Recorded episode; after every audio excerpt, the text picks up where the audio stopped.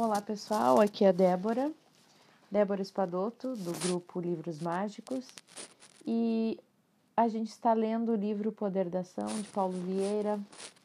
Hoje nós vamos ler sobre o terceiro padrão de postura, né? Terceiro padrão não verbal, que é o padrão da felicidade.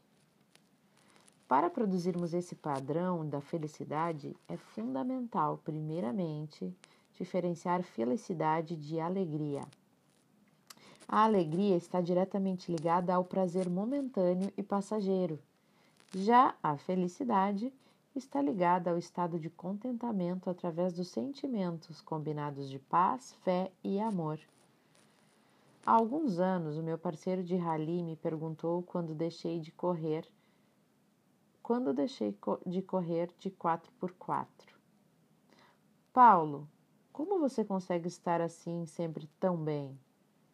Eu continuo correndo de carro, eu faço jiu-jitsu, eu tenho minha turma de, de carteado, jogo futebol duas vezes por semana, sem contar as baladas, não perco nenhuma. E você não faz nem a metade de tudo isso e está sempre bem, enquanto eu estou sempre me sentindo mal, deprimido. Como? Como pode?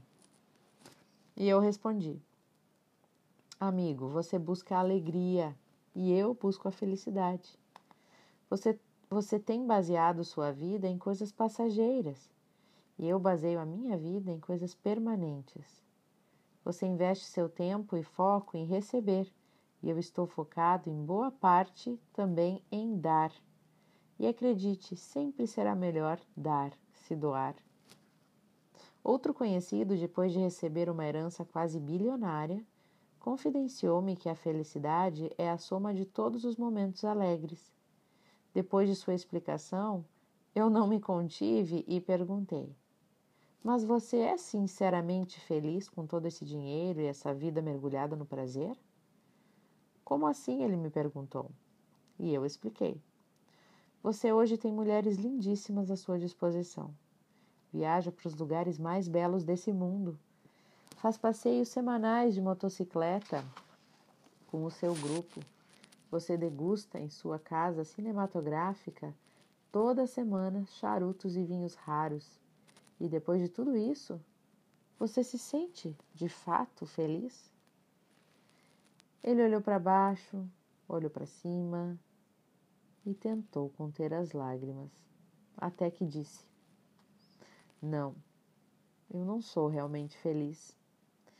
Acho que busco toda essa agitação e esse prazer para não ter de olhar para mim mesmo e para quem eu sou. Eu não estou dizendo que a alegria não seja importante, pois ela é sim e muito. Contudo, você precisa saber produzir o sentimento da felicidade através de estilos e padrões linguísticos, como também através da comunicação de paz, de fé e de amor. Dado o nível de abrangência do sentimento de felicidade, combinaremos um exercício não verbal com tudo o que você já aprendeu sobre gratidão e perfeita linguagem. Vamos ao padrão linguístico de felicidade.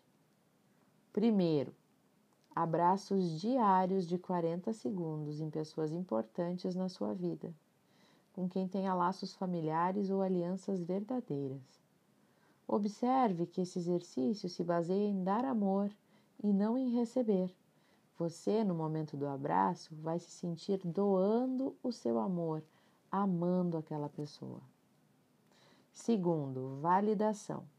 Este exercício quebra o padrão unicamente não verbal e combina um semblante de aceitação e amor com um elogio verbal regado com um sorriso no rosto.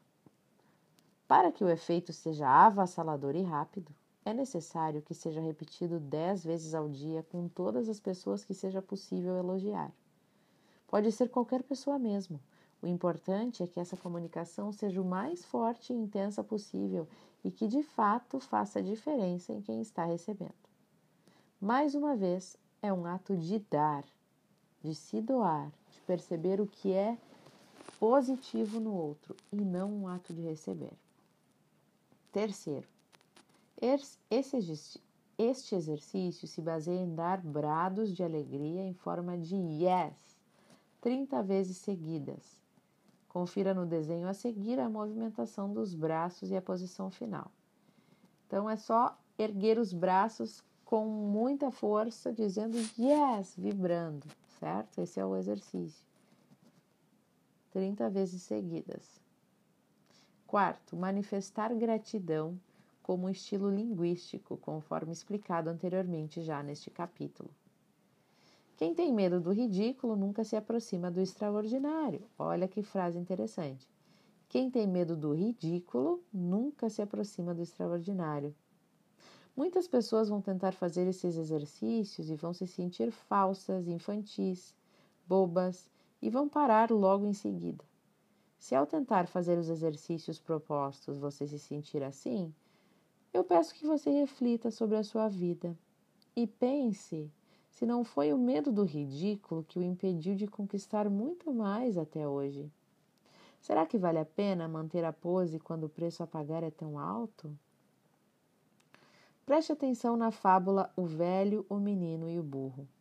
Atente para o fato de que não importa qual seja a atitude escolhida, sempre haverá alguém para reclamar das nossas escolhas. Eis a fábula. Certa vez, um velhinho decidiu ensinar o neto a conduzir um jumentinho que a família possuía.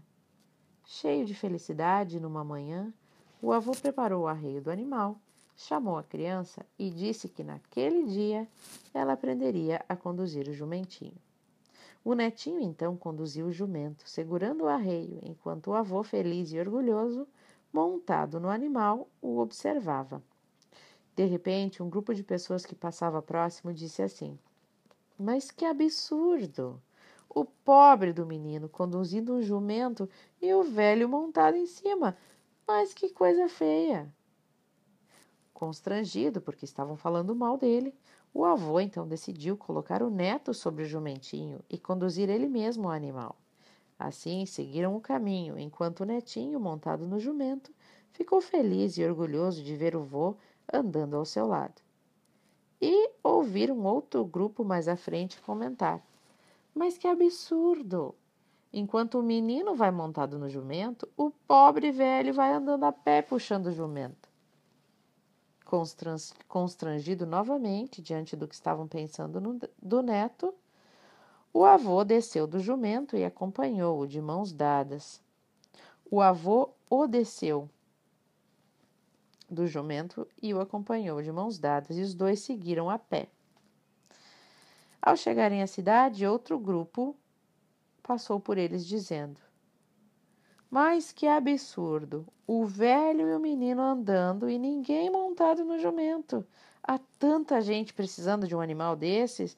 Deveriam dar então esse jumento para quem precisa e não desperdiçar o pobre do jumento. O avô olhou para aquelas pessoas e, sem saber mais o que fazer, montou ele e o menino no jumento, acreditando que enfim agradaria a todos. No entanto, outras pessoas passaram por eles e disseram assim: mas que pouca vergonha! Que absurdo! Duas pessoas montadas num jumento só. Assim vão acabar com o lombo do pobre animal? O avô percebe então que não importa o que seja feito, será sempre terá sempre alguém para falar mal. Tenho desafiado as pessoas a manifestarem depressão fazendo esses exercícios. Nunca vi alguém queixar-se de depressão e elogiar amorosamente as pessoas ao seu lado.